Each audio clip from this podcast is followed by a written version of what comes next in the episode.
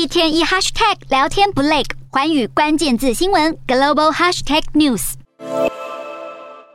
乌克兰总统泽伦斯基以视讯方式现身二十七号的 G7 峰会，和各国领袖进行将近两小时的闭门会议。泽伦斯基表示，基辅当局还在力图巩固自身地位，尚未准备好与俄罗斯展开协商，也希望今年底前能够结束战争，获得 G7 领袖一致支持。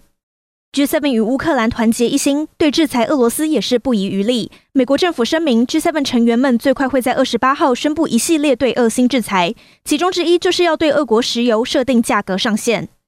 美国也将针对五百七十项价值约二十三亿美元、大约六百八十亿台币的俄国商品加征关税，提高到百分之三十五的税率。白宫尚未公布细项产品附件，但这项措施预计不会增加美国消费者成本。